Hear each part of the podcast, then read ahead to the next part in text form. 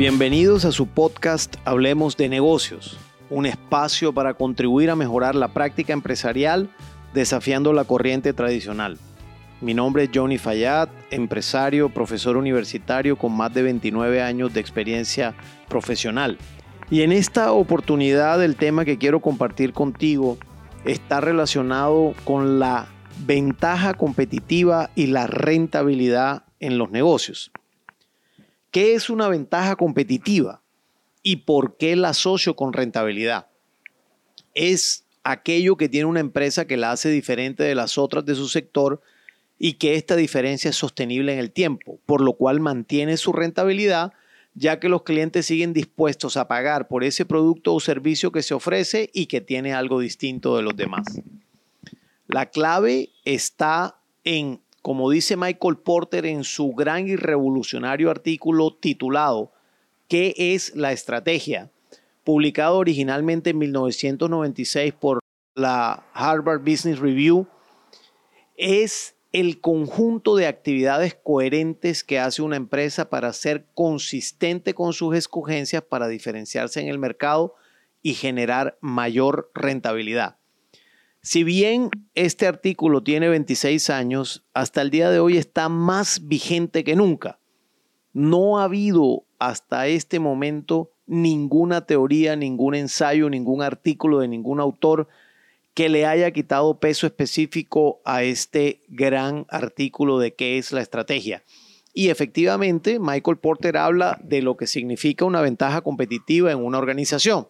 Ahora bien, la clave entonces, como dice Porter, es que tú puedes llegar a tener algo distinto, pero la compañía debe tener un conjunto de actividades que en la práctica haga cierto eso distinto que tú crees que tienes. ¿Qué pudiera ser ese algo distinto de los demás? Por ejemplo, la ubicación, agilidad, buena atención, excelente infraestructura, gran calidad de los productos y servicios, una entrega oportuna, precios competitivos, la tradición, en fin, cualquiera de estos atributos o uno o varios de estos atributos pudieran ser o cualquier atributo que eventualmente no he mencionado eh, anteriormente. Se tiende a pensar que una empresa por ser grande tiene más ventajas competitivas que una empresa por ser pequeña. Hay otro criterio que dice que todo lo contrario, que una empresa por ser pequeña tiene más ventajas competitivas dado que su tamaño le permite tener mayor agilidad que una empresa grande. Lo cual puede llegar a ser cierto en algunos sectores, en otros no. Pero no es taxativo, es decir, no es una ley que generalice que el tamaño de una compañía es suficiente para tener ventajas competitivas. Las ventajas competitivas la determinan varias cosas en una empresa. Desde su definición de cómo quiere jugar en el mercado, recuerden los atributos que acabo de mencionar antes, qué enfoque tiene hacia el cliente y hasta la manera como administra sus recursos. Porque la ventaja competitiva lo es si tu cliente sabe cuál es y por tanto la valora. Y por supuesto está dispuesto a pagar por esta de manera consistente en el tiempo hasta que posiblemente un competidor saque otra ventaja competitiva mejor que la tuya, lo cual sería fatal para ti. Y como empresario debes poder evitar que esa situación ocurra sin que te des cuenta. Y por lo tanto la forma de generar una ventaja competitiva sostenible, la cual puede ir variando en el tiempo, es entendiendo y escuchando a tu cliente habitualmente. Es haciéndole caso al cliente en lo que éste te dice y si en el momento tu compañía no está en capacidad de cumplir lo que el cliente necesita de tu negocio, debes poder darte la oportunidad de emprender proyectos al interior de la empresa para hacerle caso a ese cliente que te está diciendo qué es lo que valora. En mi experiencia, cuando trabajé en una gran compañía de consumo masivo en el país, en Colombia, el mayor interés nuestro era precisamente escuchar a nuestros clientes. Contaba con un software de fidelización que permitía conocer la fecha de cumpleaños de los clientes más asiduos a cada tienda y celebrábamos los cumpleaños una vez al mes a estos clientes que habían cumplido años en ese mes. Y además se les otorgaba un descuento del 20% en una compra en el mes respectivo de su cumpleaños. Es decir, si las personas cumplían en el mes de julio, durante el mes de julio en una compra se les otorgaba un 20% de descuento en esa compra y durante el mes adicionalmente se invitaba a los clientes generalmente en la tercera semana del mes, en la cuarta semana del mes, perdón, se invitaba a los clientes que cumplieron años durante el mes o que cumplirían inclusive en esa cuarta semana a una reunión de celebración de cumpleaños en la tienda. A esta reunión obligatoriamente debía asistir el gerente de la tienda. Pero la intención claramente, además de dar un reconocimiento al cliente por su cumpleaños, era escucharlos, entenderlos y actuar en consecuencia, porque se aprovechaba en esa reunión para poder hacer preguntas a los clientes en relación con el desarrollo del negocio, cómo se sentían, qué opinaban, qué sugerencias tenían.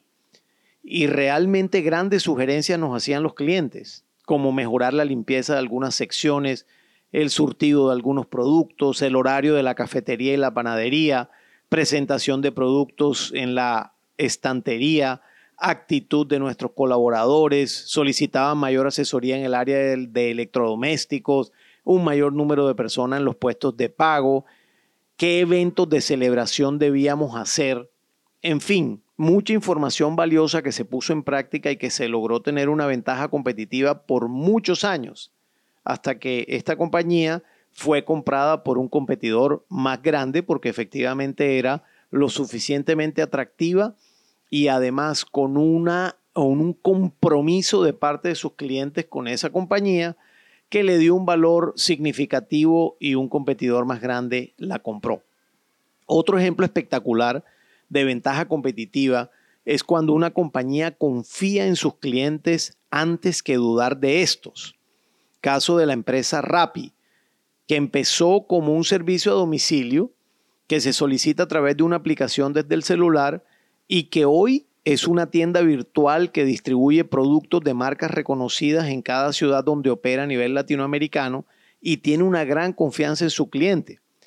Si éste reclama, por ejemplo, que no le gustó una hamburguesa que pidió o que el pan que solicitó al supermercado eh, no estaba en las condiciones de frescura que esperaba, de inmediato le devuelven el dinero sin preguntar más allá.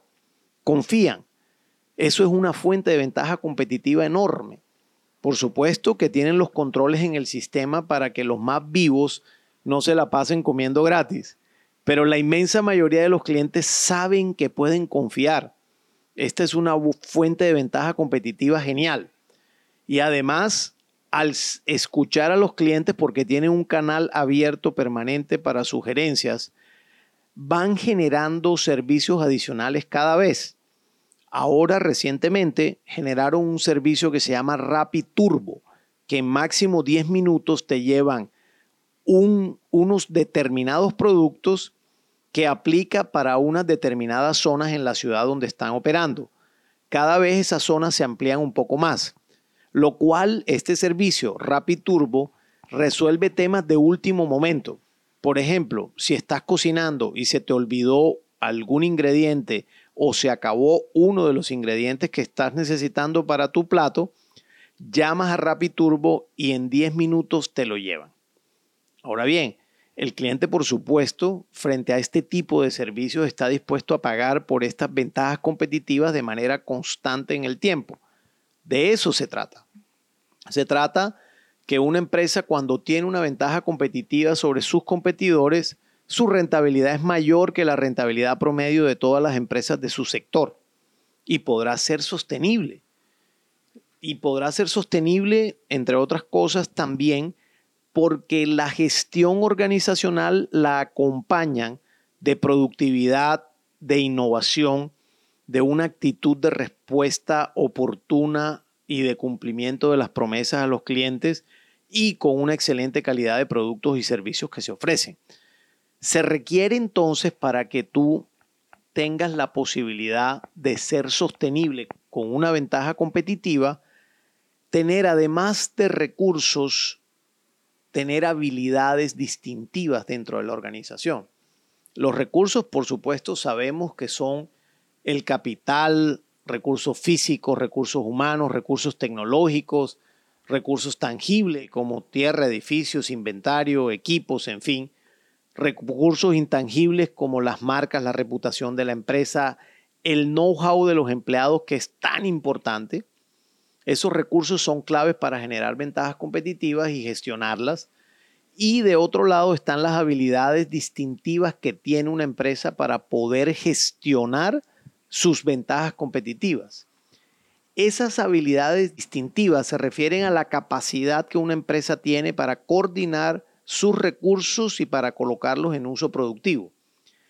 Es ese conjunto de actividades, como diría Michael Porter, que se ve reflejado en las reglas, las rutinas y los procedimientos de la organización, en el estilo de toma de decisiones y en su manejo de procesos internos para alcanzar objetivos organizacionales en el mediano y largo plazo.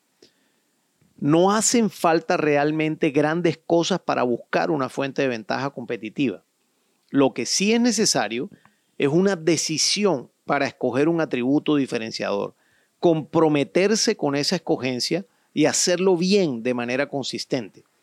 El reto está en que ese conjunto de actividades que realiza la empresa, todas en la cadena de operaciones del negocio, se realicen de manera coherente con la escogencia que se realizó para efectivamente diferenciarse en el mercado. Y el reto, por supuesto, que continúa en un ciclo sin fin, porque en los mercados competidos alguien te iguala o te supera y debes estar a la altura del mercado innovando, sobre todo escuchando y entendiendo a tu cliente para que no te coja desprovisto de recursos y de habilidades un posible cambio en el mercado, sino que tú puedas adelantarte e ir migrando de tu ventaja competitiva actual a una ventaja competitiva nueva que sea superior a la anterior, pero que sobre todo sea pertinente a los mercados objetivos en los tiempos modernos. Estoy seguro que si vas por ello, con consistencia, lo obtendrás. Mi invitación es a que revises todo este aspecto, el concepto de la ventaja competitiva y la rentabilidad, que revises las actividades que hace tu organización, desde la prospección del cliente hasta la entrega del producto o servicio, pasando por algunos procesos y procedimientos como facturación, cuentas por cobrar, tiempos de respuestas de quejas y reclamos, la producción del producto, en fin, y que se modifiquen estos procesos y procedimientos de cara a los requerimientos del mercado objetivo, lo que sea pertinente modificar y que sobre todo puedas orientar los recursos y las habilidades distintivas para llevarlos a cabo con éxito. Vale la pena y de verdad que te digo que es de lo más retador para un equipo directivo poder establecer fuentes de ventaja competitiva sostenibles en el tiempo. Si te gustó este podcast, por favor compártelo. Si quieres hacer algún comentario o pregunta acerca de este, contacta conmigo en Instagram en arroba hablemos negocios o a través de mi correo electrónico hablemosnegocio.gmail.com. Muchas gracias, un abrazo, nos vemos pronto.